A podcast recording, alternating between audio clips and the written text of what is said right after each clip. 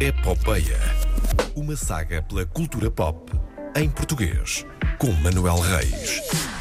Faltava isto. Ah, ok, está bem. Tu queres sempre meter uh, Claro, indicativo. até porque isto tem, tem esta linhazinha de baixo, gostosa, bonita, que Ok. é toda ela meio por Ok. baixo. Olá, Manuel Reis. Olá, Feliz Karina. dia da rádio. Yay! Feliz dia da rádio! Hoje sem João Bacalhau. Hoje São João Bacalhau está tá à espera que lhe instalem rede em casa. Mas Sim.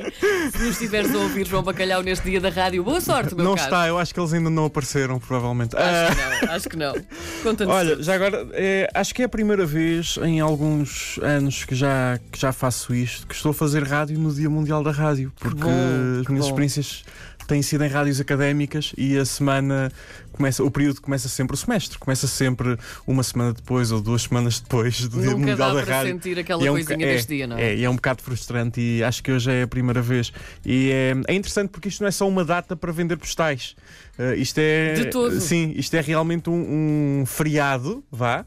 Devia ser. Um feriado em que se trabalha ser. muito. Sim, é um feriado em que se trabalha mais ainda. até. Exato, Uh, exato. porque há visitas guiadas, há open days, há não sei o quê, uma, uma panóplia, sim, uma panóplia de atividades extra uh, em várias rádios, mas também para mudar- mostrar as rádios às comunidades, isso é, é importante. E isto não é só um feriado para vender postais, é mesmo uma data reconhecida pela Unesco. Uh, existem objetivos de promoção. Este ano, por acaso, é, tem a ver com a diversidade na, na rádio, uh, fazer. porque haja pluralismo, uh, representação nas redações, representatividade, sobretudo, são assuntos uh, da, ordem, da ordem do dia que a Unesco traz para, para este Dia Mundial da Rádio. Uh, e epá, é giro, é giro fazer isto uh, neste dia. Olha, por ser Dia Mundial da Rádio, Sim.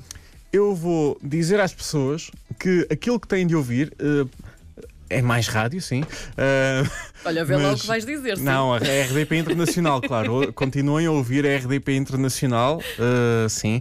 Mas também podem fazer um desvio para podcasts. Certamente. Sim, claro, certamente. Aliás, até nós somos eh, peritos nisso. E Mas tenho, sim, avança. e tenho dois podcasts para sugerir. Muito bem. Uh, um é o VHS, uh, que é um podcast sobre filmes, uma conversa, são conversas sobre filmes clássicos, mais ou menos obscuros, uh, e por vezes conta com elementos que participaram nessas produções, sejam uh, figuras de bastidores ou mesmo atores desses filmes. É apresentado pelo Daniel Louro e pelo Paulo Fajardo. Vão, vão ouvir, vão ouvir alguns dos episódios mais recentes. Tiveram o Michael Massey e o Jerry O'Connell.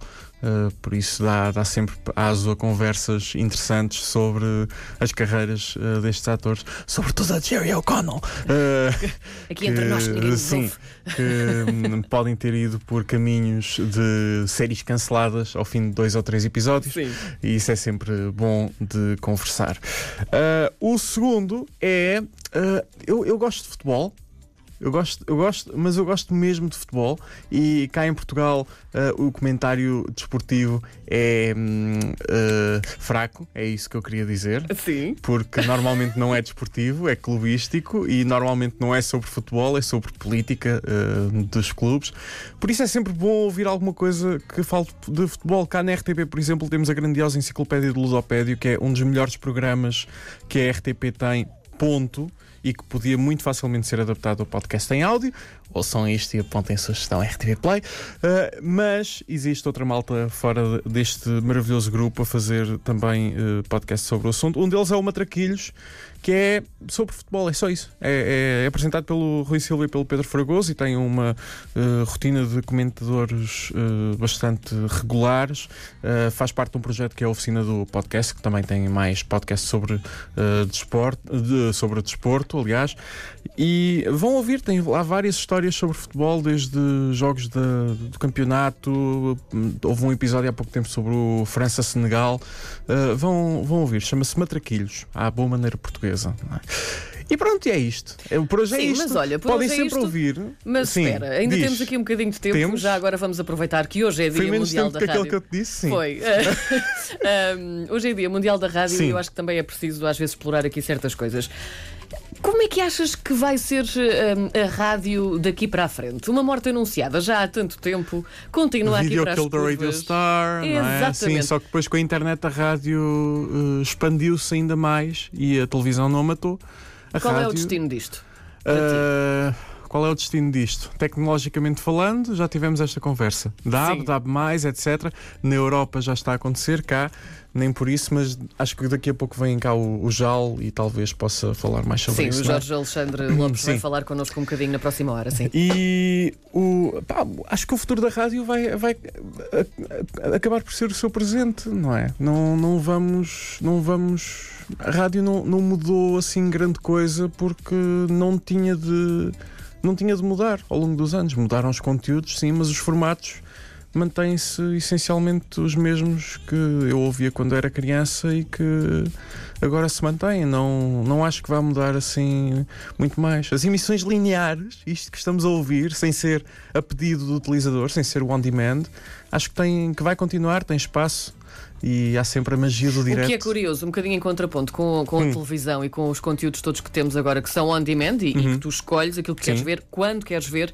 Na rádio isso pode acontecer, claro, com os podcasts, mas é, é um mundo Mas diferente. na, mas na televisão também se vai manter a emissão linear, não. não... Mas o engraçado na rádio é Uhum. que ainda existe esta curiosidade por perceber o que é que vem a seguir.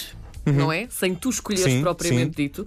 Ah, já há, ah, claro, às vezes uma possibilidade de ai, anda para trás na rádio para ver o que é que, o que, é que aconteceu, mas ainda há esta hum, o que é que vem aí a seguir, o que é que vai acontecer. Uhum. E essa também é um bocadinho a magia da rádio e que continua e que eu acho que as pessoas ainda vão querer eh, por mais uns quantos anos. Sim, eu, eu. Lá está, a rádio para mim sempre foi mais eh, direto do que a televisão. Eu acho que a televisão tem uma forma mais fácil de, de se transpor para os conteúdos on demand, os conteúdos a pedido.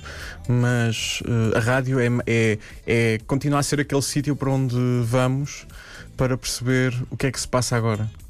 Eh, a rádio Foi e o Twitter bonito, também. Manuel. Eh, Obrigado. A rádio e o Caramba. Twitter também. Sim. Mas eh, no- nos mídia, a rádio continua a ser o sítio onde vamos tentar perceber o que é que se passa agora, o que é que se está a passar. Eh, continua a ser eh, uma voz que nos faz companhia eh, em qualquer momento, em qualquer ponto do país, do globo, eh, quem sabe do universo, não sei. Não, não sei é- quais é que são os hábitos alienígenas, mas Manuel Reis emocionante, Karina Jorge, neste Dia Mundial da Rádio. ela está, ela está com lágrimas nos olhos. É bonito ela está com lágrimas coisas. nos olhos. Manuel, muito obrigada. Continuem o bom trabalho. Se tiverem sugestões, procurem-me nas redes sociais e falem comigo. E enviem, enviem sugestões de conteúdo. Quero, só, quero ver coisas novas. Coisas novas em português. Manda. Estás de volta para a semana. Estou de volta para a semana. Obrigada, Manuel. Tchau. Feliz dia da rádio.